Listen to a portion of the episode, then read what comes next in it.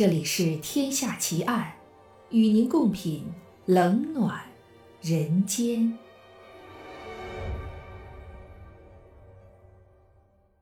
各位听友，大家好，欢迎收听《天下奇案》，我是暗夜无言。今天给大家带来的案子是《英雄之子绑架奇案》上集。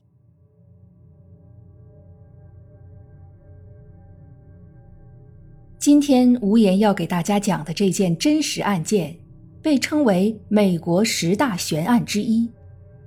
虽然已经有人因为这起案件被判处了死刑，但关于这件案子的争议和讨论从来就没有停止过。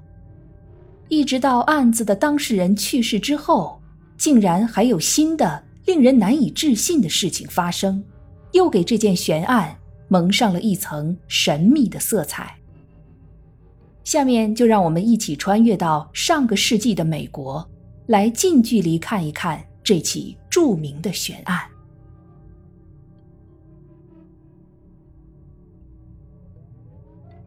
要说起二十世纪二三十年代的美国，谁是最有名的人？可能非查尔斯·林德伯格莫属。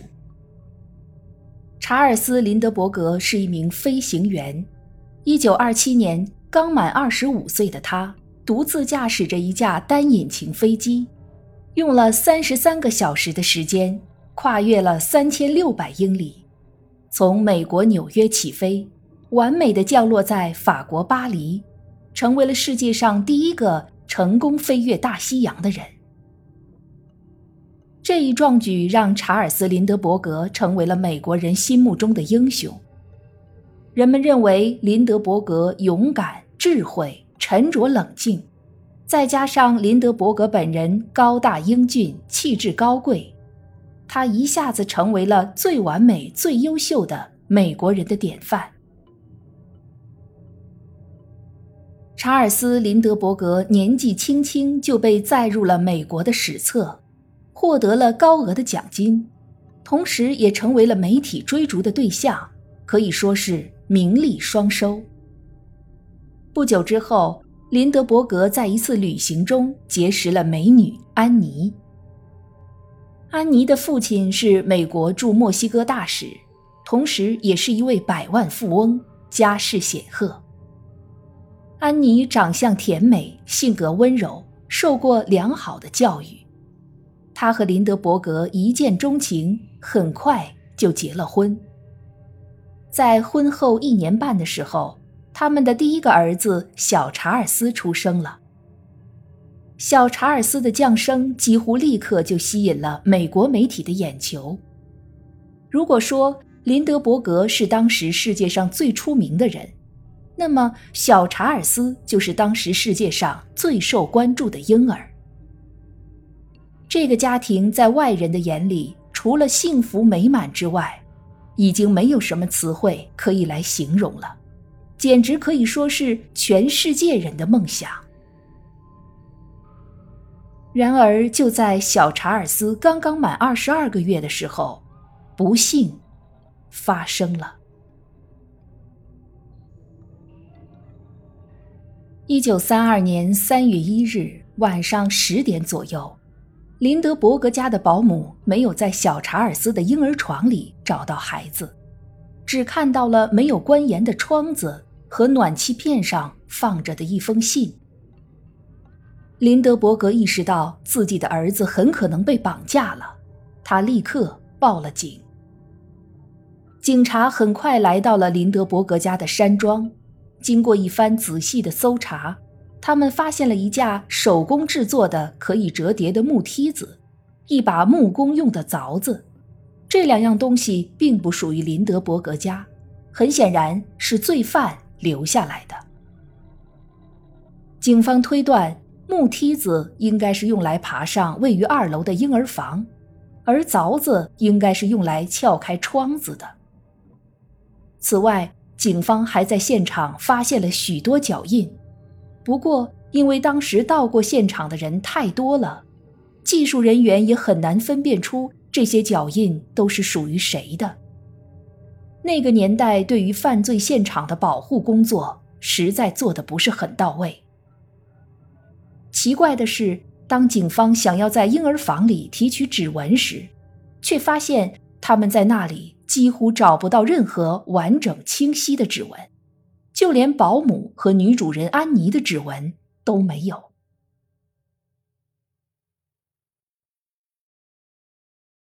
要说整个犯罪现场最有价值的东西，应该就是那封放在暖气上的信了。警察和林德伯格一起打开了那封信，那果然是一封绑架勒索信。绑匪向林德伯格勒索五万美元，说两到四天后会再联系他，并警告他不要报警。看了这封信之后。林德伯格表现得很冷静，即使是在面对这样的意外和不幸的时候，林德伯格也仍然保持着他精英阶层的风范，并且他希望能够将这件事情的主动权掌握在自己手里。他向警方提出要求，想要自己想办法和绑匪进行接触，让警方不要直接插手。因为林德伯格在美国名气太大了，包括联邦调查局局长、大科学家爱因斯坦这样的人都是林德伯格家的常客，所以警方对于林德伯格提出的要求满口答应。在这里就要给大家解释一下当时美国的社会背景。在我们《天下奇案》的第七十九集里，我们讲过。一九二九年，美国进入了一场经济大萧条，在那段时间里，绑架勒索成为了一种常见的犯罪模式。在美国的一些大城市，甚至出现了绑架集团，很多黑帮都通过绑架富商和政客的家人来获取赎金。比如，一九三零年，光是芝加哥这一个城市。就收到了将近四百起绑架案的报案。在这样的大背景下，林德伯格很自然地认为小查尔斯的绑架案很可能和黑帮有关。于是他动用自己的人脉力量，让两个黑帮人士作为中间人，开始和一些黑帮老大进行接触和沟通。此时。美国英雄林德伯格的爱子被绑架的消息，已经通过各大媒体报道的全美国人都知道了。一个叫约翰·康登的人粉墨登场。约翰·康登是一位已经七十二岁的高龄退休教师，不知道是因为退休以后闲得没事儿干，还是想在古稀之年在全国出名。约翰·康登做了一件令人难以理解的事情。他在当地的一家小报上刊登了一个启事，说以飞行英雄林德伯格的尊贵身份，让两个黑帮人士来做他的中间人，实在是一种侮辱。而他，约翰·康登是一个把一生都献给教育事业的学者，他有资格，也愿意当林德伯格和绑匪之间的中间人。为这位飞行英雄做点什么？因为约翰·康登选择的这家小报实在是不怎么出名，林德伯格根本没有看到这个启事。但让人意想不到的是，绑匪却看到了。约翰·康登很快就收到了绑匪的来信，同意他做中间人，并让他把一封信。转交给林德伯格。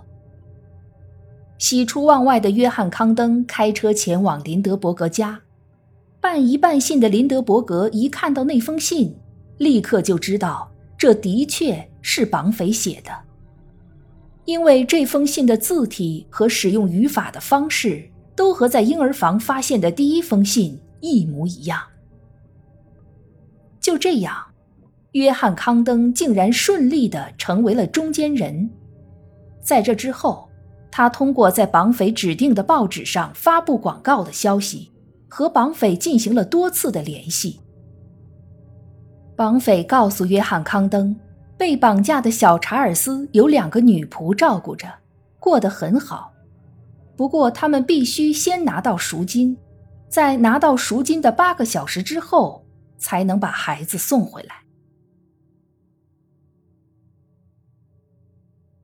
就在约翰·康登和绑匪频繁联系的同时，警方其实也并没有闲着。因为案发当晚，林德伯格山庄里的狗并没有叫，这让警方怀疑家里是否有内鬼。他们对山庄里的二十九名男女佣人们进行了排查，最后把目光锁定在一个名叫维奥利特的女仆身上。在问到案发当天维奥利特去了哪里的时候，他告诉警方，一个礼拜之前他在山庄附近认识了一个开着车的男子，这个男子主动和他搭话，态度非常友善。案发当晚大约八点钟，这个男子打电话约他出去，他们去看了一场电影，看完之后，男子开车将他送回了山庄。可是，当警察问维奥利特那个男子叫什么名字，他们在哪个电影院看的电影，看的电影叫什么名字的时候，维奥利特却一个也回答不上来，不是说忘了，就是说没留意。后来甚至说这些是他的个人隐私，他没有必要告诉警方。如果你是警察的话。你会相信维奥利特的说法吗？这个欲言又止的女仆，他和绑匪到底有没有关系呢？美国英雄的长子能顺利回到父母的身边吗？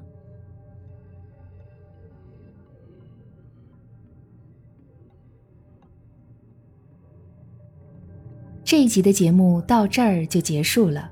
如果你喜欢我的节目，请关注我或订阅我的专辑，谢谢。我是暗夜无言，让我们下一集再见。